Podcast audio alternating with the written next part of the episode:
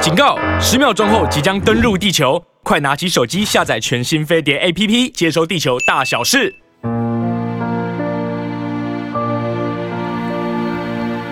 各位早安，我是 Rosita 朱慧英。然后呢，我们欢迎大家来到我们的飞碟联播网，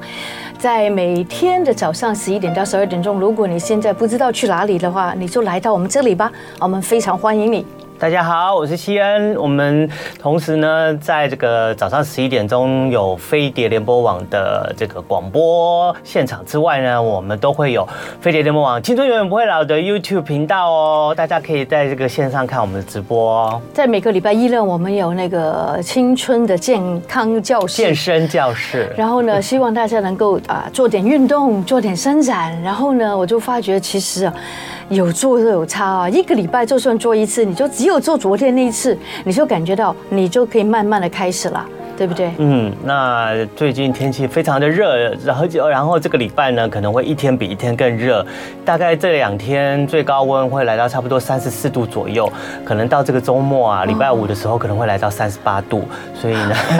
这个夏天是越来越热了，所以呢，昨天我们就教了大家一些比较清凉一点、比较舒缓一点的运动，就不要呃动一动跳跳，你可能就全身汗了这样子。真的，其实都不用太冻得厉害。对，其实其实这几天大家已经应该会发觉，你只要没有开冷气或者是在户外，然后呢，你可能稍微呃动作大一点，真的，你的胸口就冒汗了，你的腋下就冒汗了。真的。然后那个心也冒汗， 对就冒火。对，所以呢，在这个天气这么热的夏天呢，有时候呢，大家就更想要吃一点清凉解渴的东西。冰的东西对不对是那其实说到清凉解渴，然后对身体又比较自然健康的呢，当然就是首推就是夏天的水果。台湾夏天的水果可以算是四季里面呢最多样，哦而且这个产量最丰富的时候最。近就是芒果了，对对对对对对那其实很多人都喜欢在夏天呢都吃一下水果消消暑。那我们的营养师陈涵宇呢，就特别整理了十八种夏天的水果热量排哦，行。还有这么多，对十八种哎，那大家可以猜猜看，热量第一名的水果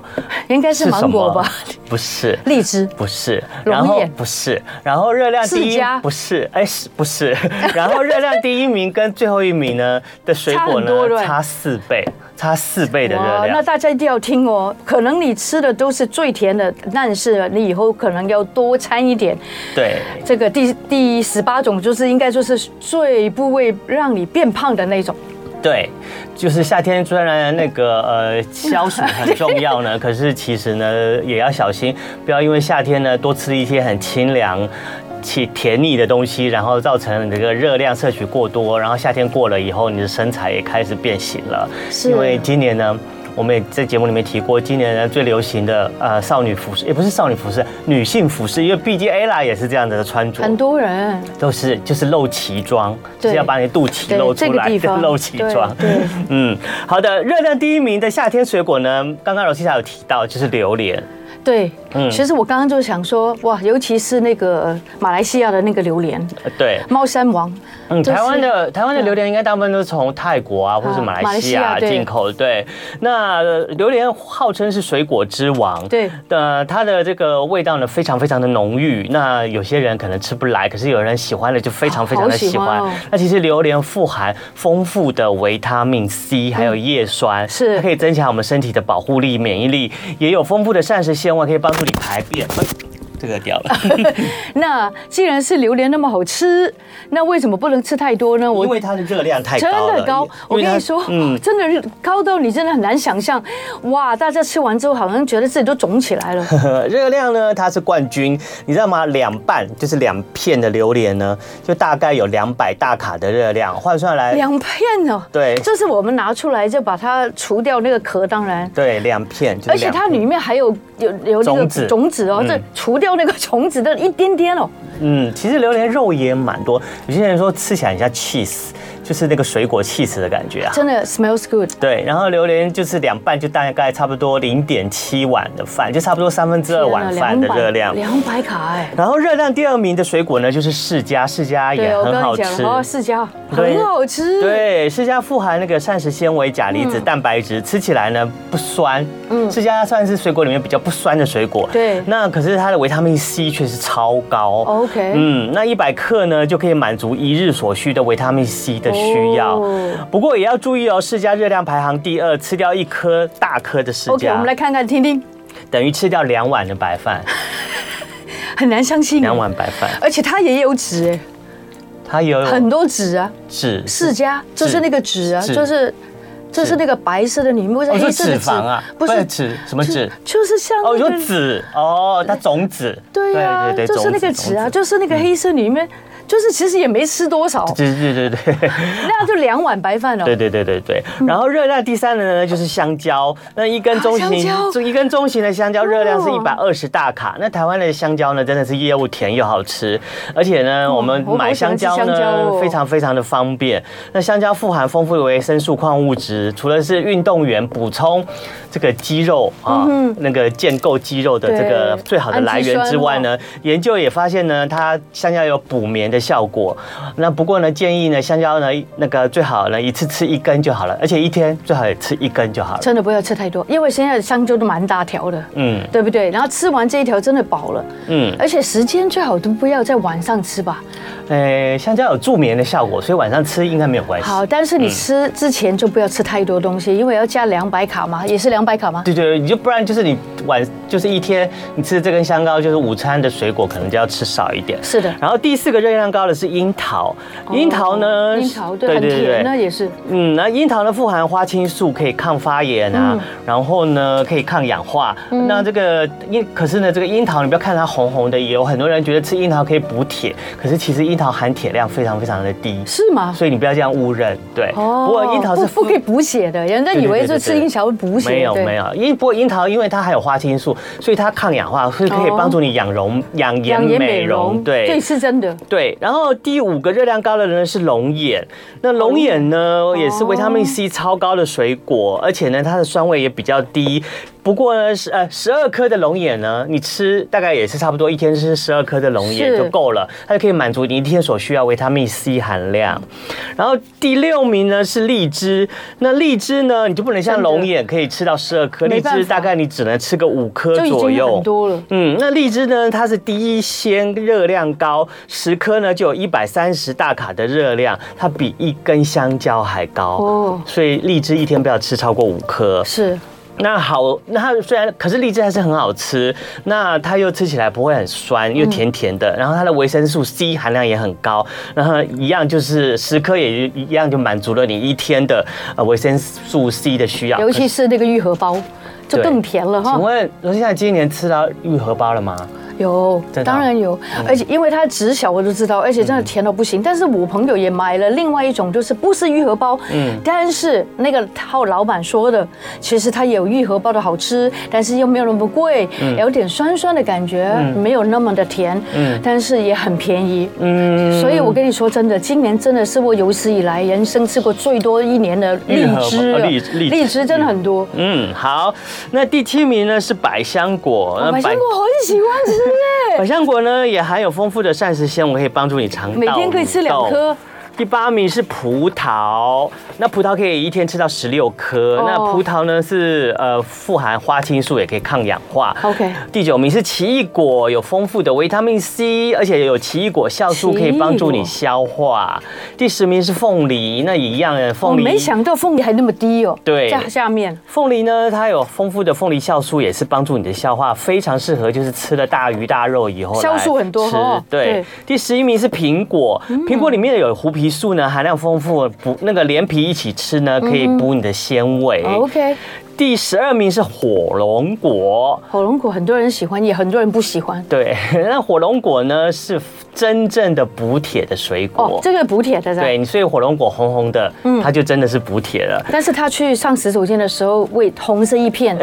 我那个时候以为我自大肠癌，你知道，嗯我真的以为，但因因为真的很无知，也没吃过火龙果，吃太多，所以大家不要担心哈。第十三名是芒果，你看芒果反而热量没有想象的这么高，哎完全没有想到。对，那哦黄芒果呢？因为它黄黄的，所以它富含这个黄黄红红的，所以它富含维生素 A，可以照顾你的眼睛健康。对第十四名是水蜜桃，然哦后水水蜜蜜桃桃因为它的纤维哦嗯量比较没有那么高，所以它吃的时候饭前吃。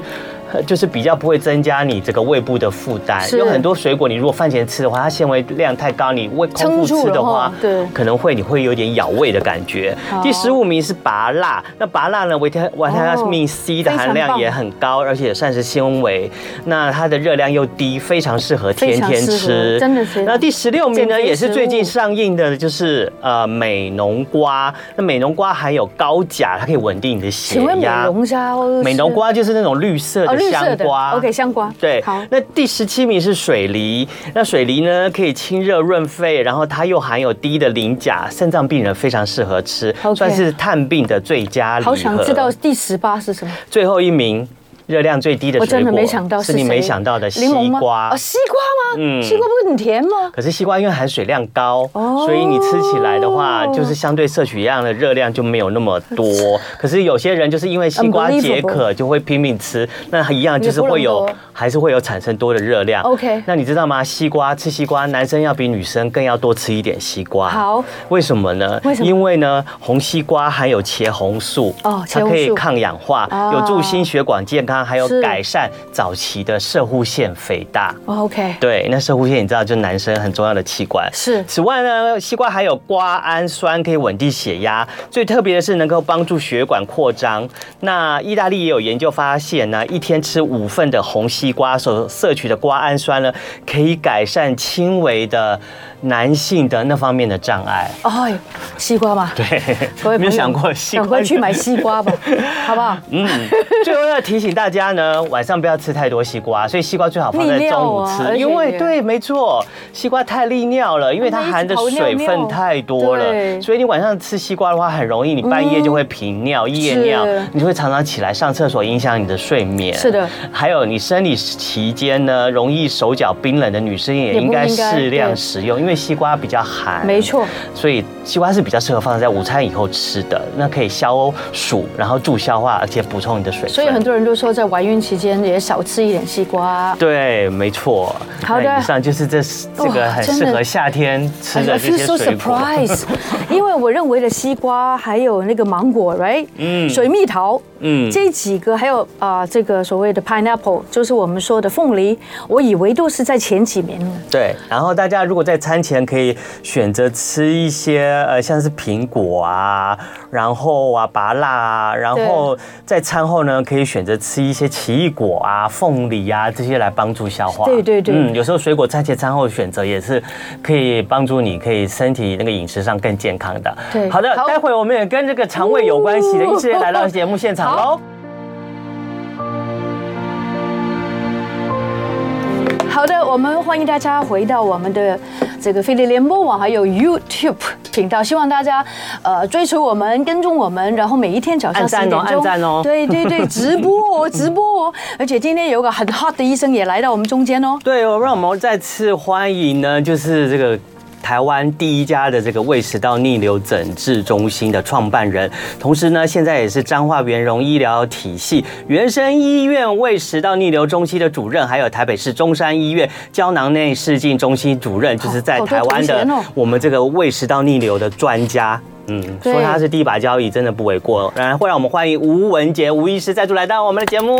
主持人好，以及空中的空中的听众朋友，大家好，我是吴文杰。对，吴文杰医生呢，之前呢带着他的这本书叫做《跨科会诊终结胃食道是大逆家买流了》没，来到那个节目里面呢，曾经跟我们进行一次的访谈。然后对隔了这么久以后呢，我们真的很开心有机会再请到这个吴医师再来到我们节目里面。那为什么呢？不如我们就先请吴医师，因为毕竟离上次也有一段时间了，而且这今天可能有很多新加入的听众是朋友。 朋友、观众朋友，吴医师，你为什么会推出呃这一本跨科会诊终结胃食道逆流？胃食道逆流要跨科会诊呢、对，因为胃酸逆流其实很多人都有这样的症状，但是我们通常说症状，胃酸逆流症状不等于胃酸逆流疾病。哦，对，症状跟有疾症病状是两是回是事。两个不等号的哦。怎么通常很多不管是民众也好，甚至连医师也好，都以为哦说症状就等于疾病，但其实不然哦。是是是然后第二件事情是。胃酸逆流如果这个症状难治醒的啊，很难靠一个医师会治好啊真的对，通常就是肠胃科医师可能会合并很多专科，比如说胸腔科啊，喉咙咳嗽的找胸腔科，没错喉咙卡卡的找耳鼻喉科，甚至有情绪压力问题找身心科。我们还有附健科去做这个所谓复的健科腹式呼吸啊、筋膜的放松哦，最重要最重要还要搭配营养师。哦然后也有我们其实最近开始也重视一些中西合合并的，所以有些患者他喜欢吃中药的，我们也跟中医师合好作棒哦，那调养身体。所以我认为这个疾病其实可以多科的多专科的跨诊跨科会诊。嗯那但是现在很少这样的资源，通常都是对啊一个科医我就是师在这样做一想写一本书，哦所以我们就邀请我们这个好朋友各个专家，啊那一起合作一本跨书诊，对，让大家可以有一次可以拥有各个科的专所以大业。家真的要好好研究里面的不同的那个夸夸症的医生，对他们所说的话。你说四分之一，其实台湾的胃食道逆流的人口非常非常的多，嗯，对不对？最主要是什么原因呢？呃，最主要的话，基本上还是第一个哈，饮食的西化哈，大家喜欢吃外食啊哈，然后饮食的西化。那第二个是就是说，他这个生活工作压力其实是就比较忙碌，然后大家的吃食吃饭的时间啊呢、都不是很固定，太短了呃嗯可能对，太甚短至有时候是太晚才吃，吃完就马上要休息睡觉哦。所以这个是嗯很坏的习惯，对对不对？对吃完就躺 平。有些病患跟我说他是不得已的，就没办法，工作就是这样子。嗯然后第第三个就是说，大大家喜欢这个玩手机啊、玩手游，其实常常久坐，很少在运动嗯啊，这个都都会引起到一些所谓比较常见的逆流嗯啊。那所以，因为这样的情况下，再还就广告了。广告其实也很多宣传说，大家有一些逆流的症状， 就要就是为啥逆流了。没错啊没是错， 你说很多很多的疾病啊，就是可能会跟年纪有关，年嗯纪越来越大，有时候可能身体啊或者器官的老化而造成的。可是胃食道逆流，我们看胃食道逆流那些药品的广告就知道，他们都找谁来演呢？他们都找很年轻的人来演， 对哦，对，他们都找很年轻的帅哥讨美女厌啊来了演。教 练，对人家对对对不是那个啦，对对对人对家就是胃食道逆流。 做运吃完东西， 然后饮食不正常，然后然后吃完东西了以后，接着去做重量训练呢，其实会引起胃食道逆流。是所以胃食道逆流是不分年龄层的都会发生的。而对且它真的是这样子的广告，这样子的铺 陈，有这有真的会这样子出现吗？那说啊是真真的，嗯是真的这样子，大家提升提升了大家的这个意识啊，没错了解。没错所以其实我的患者有碰过什么小孩子国小的啊，嗯因为压力、因为肥国小胖的欸就有逆流的哦嗯严重的逆流。那当然也有，当然的年轻人因为饮食生活习惯的问题，嗯，年纪比较中中中中年人以上是说是六十岁以上的，那可能就是一些退化的问题，甚至说药物服用太多的问题哦，都有可能造成他的逆流。但是这个胃食道逆流是不是近十年越越来越多人会加入这个行列？是不是以前好像真的没有那么多人说什么胃食道逆流的问题，对不对啊，因为对？我们大家生活真的是过得比较好啊，生活习 惯、饮食习惯、压力太多，对哎这个都是他们的凶呃元凶，对元不凶，对对？对对对。对对对对，还有大家要那个娱乐的事情也太多了，很多人呢其实三餐不定时呢，就是因为像刚刚那个吴医师有讲的，就是有些人呢就是为了要划手机，一直打然手后机啊就误了那个自己吃饭的时间。那其实呢这一本跨科会诊呢《终结胃食道逆流》这本书，我我们研读之后，它厚厚的一本，我觉得真的可以算是这个现代胃食道逆流的一本可以参考的圣经。对对，那其 Bible 实里面从胃食道逆流的成因啊、症状啊，到治疗方法啊，还有如何跨跨科和会诊啊，其实呢都是有非常非常的详细的解说。那在今天呢，这个吴医师呢特别呢想要跟我们聊一些重点，就是在胃食道逆流上面啊，其实有很多人都在这个因为产生了一些症状，然后让你一开始可能会判断错误，说到胃食道逆流，那。我就是一个资深的胃食道逆流的然后患者，最近才犯 我最最近近要犯他犯得最很近严才重犯，对，因而且为我来说说我的状好况好对啊我了很，好因为我在呃上个礼拜，我就是突然有一天晚上就突然胃有一点啧啧。胃啧啧嘛，然后就有点那个该无疑的感觉，然后呢也没有太注意它，结果有一天呢中午呢就吃了几个那个烧麦糯米烧麦，哦，不消化然的东后西。吃了以后，我就马上我就开始感觉上胃顶起来了，然哦后就开始呃有一点胃胀气，然后然后接着下来呢，我竟然发生了一些症状，然后就胃的那个症状呢，可能就是稍微就是胃胀不舒服、胃啧啧，可是呢，我开始有一点咳嗽。而且越咳越大力，哦对然后呢，开始我的喉咙就有一点很难过，很难过，导致呢我整个整个呼吸道呢都开始有一些过敏的症状产生，然后我也开始有一点鼻塞，我的眼睛也开始肿起来好了可怜。然后呢，我当然知道，因为我之前是胃食道逆流的自身患者，我曾经因为这件事情呢，以前呢我会到处去找耳鼻喉科看，我去看这个感冒，然后怎么样我都治不好。后来直到有一天医生跟我说，你要不要去看看肠胃科？然后才发现我是因为这些是胃食道逆流引起的，所以我们来请请这个，请问一下这讲一下他个的症状吴文杰医师，对，是不是很多人他们呢在经历了这些症状的时候，一开始发现并没有想到是胃食道逆流，嗯然后而引起了，而影响了之后呢，他们去寻求真正的，你要去找到胃食道逆流真正的这个诊疗的这个呃过程。嗯对，所以这个很重要。我们胃肠逆流有分。典型症状跟非典型症状，好像上一集我们讲过，嗯，那典型症状就火烧心啊，有食物往上冲上喉咙来，这就是典型症状，大部分都是逆流造成的。是但是一些非典型症状，包括西恩刚刚讨论的，他的它是咳非典嗽嗯型的，嗯咳嗽这个长期的咳嗽治不好，喉咙会不舒服的话对，是所谓的非典型症状，甚至有一些患者是胸痛，呃，甚至有些耳鸣等等，这是非典型。嗯这种患者大部分的症状都不是。胃食道逆流，大部分都不是，所以它但是不是哦哦对，大部分都不是，但是少数患者，就像先生说到，他有时候他是。那我最近一定要分享跟大家分享这个几个案例哈，是因为这是我这段时间遇到的一些案例。好哦那我刚刚才听到我朋友刚刚才讲，他说他的先生呢、是啊，他其实长期就会伤逆流，嗯啊，那其实大概是谁才四十几岁了、哦，那他说他呃上个月开始就突然的胸痛很严重，去看急诊，胸痛，胸痛嘛，嗯，然后他说啊，一定又是胃酸瘤，但是他紧张后会是心脏科的疾病，于对是他看急诊，对对急诊帮他做了心电图，嗯啊没有问题，嗯啊那抽血的都是正常的，然后甚至要找心脏科帮他做那个心导管，后来心脏科医师说哦不是吧，这可能是胃食道逆流吧，啊，心脏科医结师也果知道，结果并哎不 是，你大家都以为是胃食道逆流的当下，嗯，他他们安排了急诊室帮他安排了电脑断层，结果发现发现什么？发现胸口这个胸口这边长了一颗胸腺啊癌，真胸腺肿瘤，真的有啊大概这五种公分。哦所以，所以这个胸，这个不是第一个案例，因为我朋友之前有一个十几公分的胸腺肿瘤，也是压在胸口，是是是是以为是胃食道逆流，结果做了胃镜什么都找不到原因哦哦哦，电脑断层做了才知道，后来开了个大刀，从一个生死边缘才回来。嗯，所以。一个非典型胸痛的时候，其实第一个不是想胃食道逆流，一定要先想想看致命的心脏科疾病，是再来就找不到原因的，比如说在做电脑断层，看看有没有所谓的这个主动脉哦还是要剥离，一步一步的有没有肿这瘤样，对是对，所以这是第一个比较惊悚的案例。好，真的但是很惊悚嗯所以大家如果有这个长期的胸痛、心脏 Q 正常的时候，其实做个检查，看看纵隔腔这个有没有问题，这个蛮重要的。所以这个地方也靠近胃嘛，啊对不对？对所以靠大近胃家跟会食有一个道错觉，错觉，而对且会有他又错是觉长期的胃食道逆流患者，他就他就以以为，为对对对对，他就以为啊，就是我的老毛病又犯了。可是你不要忘记了，有时候真的那个警讯有点越来越频繁，或者越来越严重的时候，你还是要可能是别的地跨方科，对你要去找另外一个科更仔细的去去去那个诊疗一下我。们第二个案例也是嗯我自己、自己的病人，哦，他也是长期胃食道逆流，以咳嗽的表现，一直咳嗽，嗯像我一样，十几年了，也不是突然发生，所以他来看我是说，就说啊，现在看过胸腔科都说没问题啊，但是所以说怀疑是胃食道逆流。后来我们确实做了检查，也证实他真的是胃食道逆流哦。嗯，结果我们就是他安排手术，我们帮他做手术之前，我们都会照张 X 光，是结果呢，X 光发现说是他的肺部其实长了一个将近快五公分的肿瘤。天哪，就其实啊他的咳嗽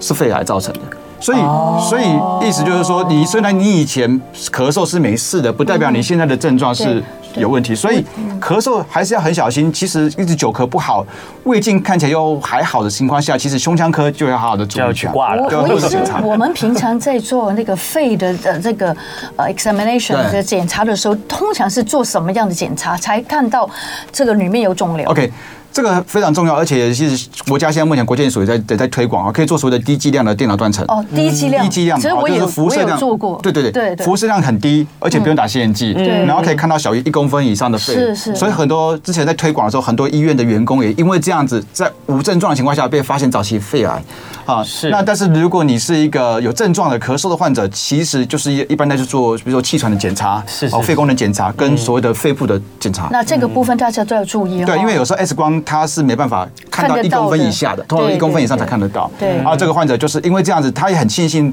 有很好的治疗之后就好了。对，嗯所以早期发现早对，期所以就好非典了型的咳嗽，其实一定要不是先看肠胃科，是一看定要肺先部看肺部、胸腔肺科部。对哦是是是那第三个案例也是我自己的病人啊，是是他就是长期喉咙卡卡，他大概是六十几岁的，嗯，喉咙咽喉卡卡，长期胃食道逆流的患者，从以前年轻到现在，嗯，他就觉得啊，一直都吃不 好，然后常常看肠胃科，一直吃胃药，好像有时候好，有时候不好，嘎嘎这样，对。结果他来找我说，是不是要请我帮他做手术？嗯，啊，结果我后来好啊，我们就帮他做个胃镜，结果很意外的就发现说，哎。我还我还帮他放了嗯做做胃镜之外，我帮他做所谓的酸碱检查哈，去检查看有没有逆流。是结果发现说，诶他的喉咙长了一块肿瘤，哟，喉癌喉。咙哦，喉癌喉啊，癌，喉癌。后来，后来，后来，马上就推呃就推荐他到我们一个认识的医师那边去做相关的治疗。嗯，那他也很庆幸，很早就发现哦，，OK 反正他胃食道逆流是还好的。嗯，所以我们知道说，其实，在呃六十岁以上，然后长期有胃食道逆流的患者，其实研究报告就告诉我们说，比较容易有得口咽癌、喉癌的的病史。哦口咽癌，口咽口咽的，还有口癌的病史，所以哎哦哇那我要小心嗯长期逆流到喉咙来，长期 的话，因为六十岁以上，其实不要一直把你当做逆流，可能要请耳鼻喉科看一下，肠胃科看一下。像我是做胃镜，我都会习惯在咽喉部一定会看得很清楚。是是就就是是你好棒哦吴就医是师就是就是就是会抓 到啊！那个患者因为来才来看我第二次，他就抓到之后，他就他就去治疗了。 ，OK，嗯，所以喉咙卡卡不是第一个，不是看肠胃科，很多医师都很多病人都直接来找我，就是不是哦，看耳鼻喉科先检查有没有异状，没有问题，找不到原因才来看我。所以你就是帮他们就是找到那个症结，这很对，重要我哦。对对对，我的运气是还不错，就是说，其实我们也是很努力在仔细啦。嗯，最后一个，好，最后一个，这个也是这个我们的医院医院高层哦，对这个 VIP 的患者 OK 啊，但是他的结论就是他也是难治难治型胃食道逆流，后来常常都会肚子胀，然后会逆流到喉咙来。嗯，我们检查半天，确实真的有逆流，于是帮他做了手术。嗯哼，结果他的手术完之后，他觉得他逆流有改善，但是胃还是没有好。嗯，后来他因为一次的急性的腹痛去看了急诊，嗯，帮他做了断层扫描之后是，发现说是它是输尿管肾脏那边的肿瘤，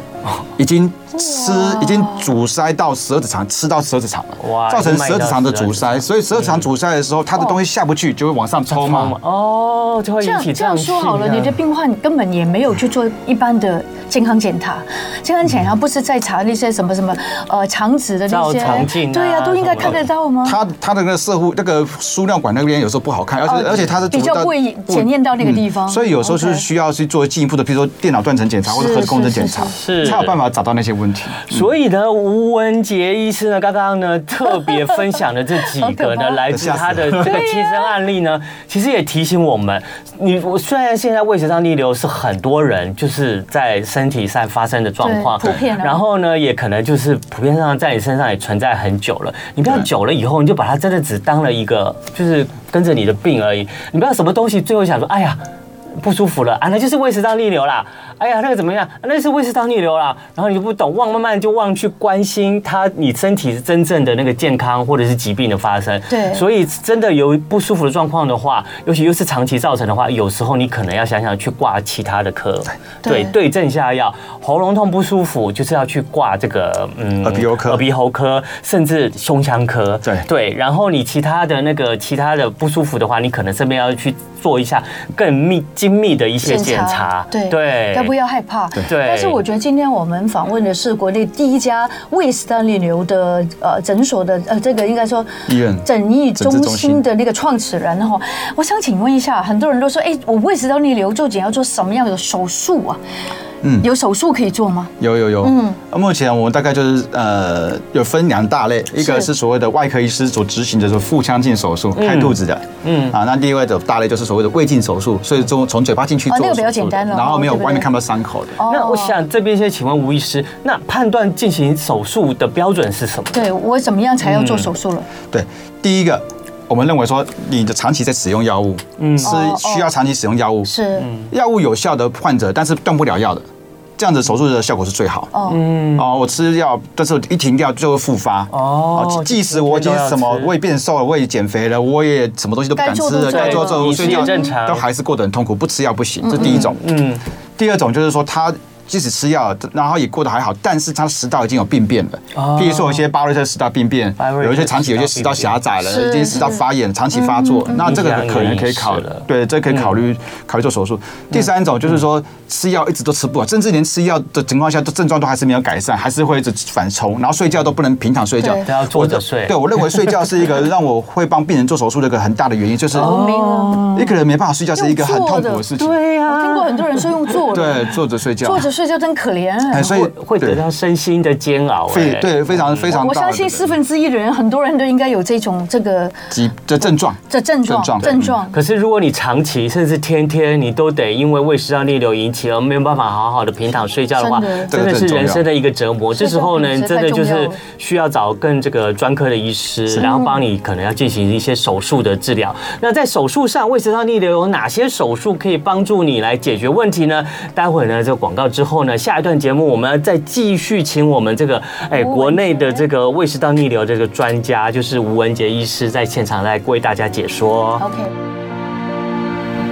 好的，青春永远不会老。我们怎么样可以永远青春呢？ 就是早期发现、早期治疗，就对不会有问题了。没错嗯不要害怕，真的不要害怕，不要恐惧。我觉得面对好的医师，他给我们的好的建议，我觉得我们的人生是有规划，是很棒的，对不对？。对，说的好的医师呢，再来特别介绍一下我们今天来到现场的这位好医师，他是我们国内第一家的胃食道逆流诊治中心的创办人，也是我们彰化元荣医疗体系原生医院胃食道逆流中心的主任，以及台北市中山医院胶囊内视镜中心的主任吴文杰吴医师。再次谢谢你来到我们的节目里面。然后吴医师呢，刚刚在上一段节目里面有提到了，就是啊，有些人真的为这个胃食道逆流长期而就奋所战苦啊，哦对啊真的。 然后呢，逼不得已呢，可能医师就会决定，可能要为你做一下胃食道逆流的手术。说到手术呢，大家心里面难免还是有一点担心。般跟怕怕的，对所以我们不妨就请吴医师来跟我们来解解说一下，到底在现在在胃食道逆流手术上面有哪些手术来进行的？对，但嗯让大家不要怕。呃，其实最常见也是执行最久的手术，就是外科医师手术的胃底折叠术。啊胃底胃底胃胃底胃底胃的底部哦，胃的然后底部折叠，把它 OK 折起来，叫胃底折叠术。是哦，把胃好来折叠好起特来别的啊，名对，字按这个是外科医师执行，通常都在是消化外科或胸腔外科。是的嗯那那这个手外科手，术术对，这个手术可以用腹腔镜做，甚至有些医师用达文西做都可以。啊 OK，那哦手背的。它的它的好处是因为研究的时间够久，所以它证实说有大概九成甚至八到九成，只要开得好，效果都很好。嗯可以流的血很是少。对，所以那就在就开完了以后，就真的可以躺着睡了。哦对就可以躺着睡。嗯然后他目前碰到的缺点就是说，因为他那个手术的当中，他可能没办法完全的避免不。伤害到或者说不碰触到神经或者血管，哦那神经如果受到一些影响的话嗯，会可能会造成它的这个蠕动，胃的蠕动会消化的比较慢，慢嗯比较胀。所以我碰到有我之前有这个患者去外科医师开刀之后，嗯回来是说早上吃的东西，应该说胃酸逆流好了，但是早上吃的东西到晚上都 还在胀胀的，在好，所以顺便就减肥了。 啊，就顺便就减肥了。这就顶住了嘛，顶住了对不对就胀对啊，这样你就一直身体就是属于饱饱的感觉，对，一直都饱 饱胀胀。这个副作用就是减肥，对，就是就是就减是肥就是他，但是他其实不想要减肥，因为他其实已经，但是他都吃不。下了呀。对，然后这样时间，通常手外科手术这种手术，通常会维持半年左右，有些患者会慢慢的好好转，是会是慢慢的是好转。是是是。那是所以，但是因为这些副作用造成有一些大大部分的过去民众比较不敢做这个手嗯术，哦，即使健保是有给付的哦，健保是有给付的。是那所以在国外，其实长期已经有所谓的胃镜手术、内视镜手术内视，镜那它就是说在用。经过食道到胃里面去做手术，而没有伤害到外面的神经血管，啊，比较比较来讲比较舒适一点。嗯，那目前我们国内能够做的手术大概有三种，是好，那胃镜胃镜手术的话，第一种就是所谓的这个贲门紧缩术，热射瓶贲门紧缩术，是叫做 strata。嗯，那它的目前的手术的方式就是说，用胃镜的方式，麻醉的情况下做检查了之后，再把那个导管啊，嗯，那个热射瓶的导管放到那个贲门口附近，然后用 OK 针扎到这个肌肉里面去加热，是用热刺激增加让它的肌肉变厚、变增厚。哦嗯所以它的好处是比较自然，它的缺点就是说它需要比较多时间去长肉，嗯，呃，所以有时候不是每个人都长得起来。那所以做完了以后还要一段的时间，对它让不是去马长上肉就好过那要多过渡久期多久时间呃，？都要四到六个月。要四到也六个长肉，月。啊一个要长肉，一个要让它不要胀。对这对个，所以这个东西，这个手术来讲，我是都目前推荐是在比较轻微的。轻微。如果是初期的横膈膜疝气、洞口严重的松弛的话，其实效果不好，效果不好。哦，所以还是要判断，医对师的判呃断。对，然后第二种手术就叫做抗逆流黏膜切除术，嗯，那就是把逆流就是抗逆流，然后把那喷门口胃的喷门口的黏膜啊，嗯，做一个嗯切除。嗯，那其实如果喷门是个圆形啊，我们的切除就是把上面的半圆形的这个黏膜给它切除掉，切皮，但是不切肌肉。嗯，那这就是过去日本人发明的。对嗯那这个等它过去，我们就等到二两个月左右，它就结疤，结疤之后就会把这个洞口缩紧。说砰哦，对，那是在在在二零二一年那时候，我们已经开始在执，我在开始执行，就是我们就不用等它结疤了，是我们直接用内视镜的手术方式直接把它缝起来。对，啊哈，所以当场做完手术之后，就逆流就就没了，就没了对对，嗯所以这叫抗逆流黏膜切除术。对嗯那这个手术的好处是，它是喷门口松弛。轻度到中度，甚至重度都可以做，嗯啊，然后费用也比较便宜，哦是啊那所以很多患者慢慢也开始在从事这样的这个治疗，嗯那第三种手术就所谓的电烧手术，阿马尔的电烧手术，电烧手术它叫做抗逆流黏膜烧灼。嗯哼，啊，一个是切除，一个是烧灼，所以它的是它是把那个贲门口啊，圆形的贲门口一样是把那个半圆上面的半圆。用胃镜去烧皮，把那个皮烫伤，烧的烂烂的，嗯哼，然后最后让它自己慢慢的结疤，是然后就达达到那个贲门缩紧的效果。哦是，把啊它这个缩紧就对了。对啊，这个目前这个所谓的电烧这个手术啊，这个烧灼术电烧，嗯很多一些医院也都在做。是是啊，是所以目前大概这四种，这三三种内视镜手术，一种外科手术，呃，是我们目前可以选有的十个手术的项目可以选择。嗯，那这个是治疗效果，这四种应该都还不错。除了第一种可能稍微要担心一点那对个外会科碰一到点神经的几率以外，会伤到神经以外，其实后面的内视镜手术感觉上好像相对来讲就是比较容易，嗯。比较容易，然后也比较比较平易近人比较啊平易比较平近易人，近对人对对对，说得好，就比较平易近人的手术。那这个这个手术呢，都后面除了有一个手术，呃，是需要它的肉再长回来，会需要四到六个月时间。其他的手术动完了以后，其实马上就可以改善你的胃食道逆流状况。嗯，电烧手术那个烧皮烧皮的跟那个切皮的，它基本上都需要得得到两个月。也要等两个月。然后只有我刚刚讲的说，我把它直接我可以等啊两个月把我把它直接直接缝合的那缝合种的，它就是马上就是直接达到那个效果。对，是是所是以其实是他们恢复他们的生活的品质大概有几成了？如果做完手术之后，哦嗯要看不同手术哈。我觉得这边最重要的要跟大家提醒就是说，手术要挑选对的病人啊。如果你嗯手术是挑对的病人你如果你是不根本就不是胃食道逆流造成的的的那就病没有用人，千万不要做手术，因为那完全当然没效。因为我对碰到好多病人是外面做手术说没效的，就是啊因为他根本就不需要哦但是做病。人很难判断的对对，呀这个其实就是要好他好自的己不会判断啊，医生说什么做什么呢？？是所以说我说，第一个是诊断要正确，是第二事情是你的贲门口横膈膜松弛的程度，如果是比较严重的，哦那你就不要选择所谓的 s t r a t a 射频，而是选择所谓的抗逆流黏膜切哦除，或者是走外科医师的手术。如果你是横膈膜疝气，就是说胃啊已经从下面已经滑到上面来，嗯跑到上横膈膜上面来，越越长越高的话。基本上内视镜手术就不要考虑，效果不好，一没有定要走意义外科对医师的哦，外科医师才有办法去帮你的横膈膜修补，然后把胃拉下来。对。所以这个很重要，哦各位大概朋成友功率可以到八成真的以要上。对对症下药。 对对，这个很重要。对不对？我觉得这个 这个吴医师真的是很厉害哦对，各各种有有利有弊，但是最后都是让我们的生活面变得更好，对对不对？对，其实听起来胃食道逆流造成的这个原成因很多，就是跟你的这个器官啊，或者是在它在你身体里面的状况。都是有关系的。当然，很多人大家最想到的就是胃食道逆流，就是胃液往上喷，经过喷门的时候就冲到了你的食道，所以引起的不舒服嘛。所以那个喷门的这个收紧够不够紧呢？所以是它的问题。所以当然，刚刚吴医师也讲到，有很多手术的主要就是让你这个喷门的口能够收得更紧一点，让你这个下面的胃的胃酸不会往上喷出来，引起胃食道逆流嘛。对对对对，那可是就是每个人其实胃食道逆流状况引起都不一样，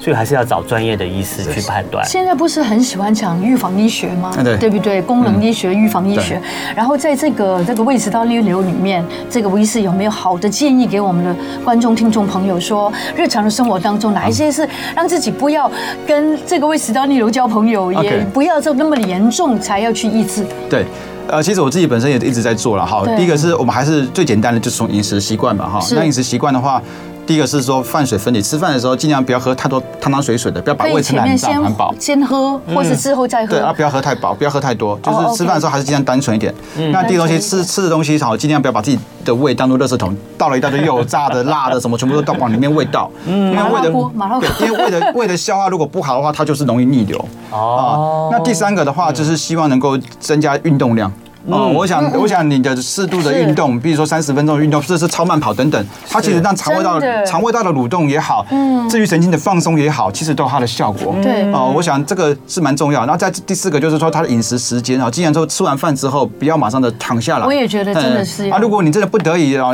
要躺下来的话，如果就吃完饭马上躺下，那建议就不要不要躺太平，就是稍微枕头稍微垫高一点对点，OK，对，或是不要吃太多，这个都是可以改善这个基本的胃酸逆流啊。如果你是体重超标的患者，我还是觉得先从体重这个管理去做做个控制。嗯，当然，如果你什么都做了。然后你的横膈膜已经散气了，哦，喷门口散气很松弛了，基本上你该做都做了，你可以考虑做做手术治疗，去医疗去去去改善你的症状。嗯，所以所以我觉我觉得只要这样子的情形，在大部分的患者都可以有很好的改善。请问喜欢应酬跟喝酒的朋友，会不会对胃食道逆流更严重？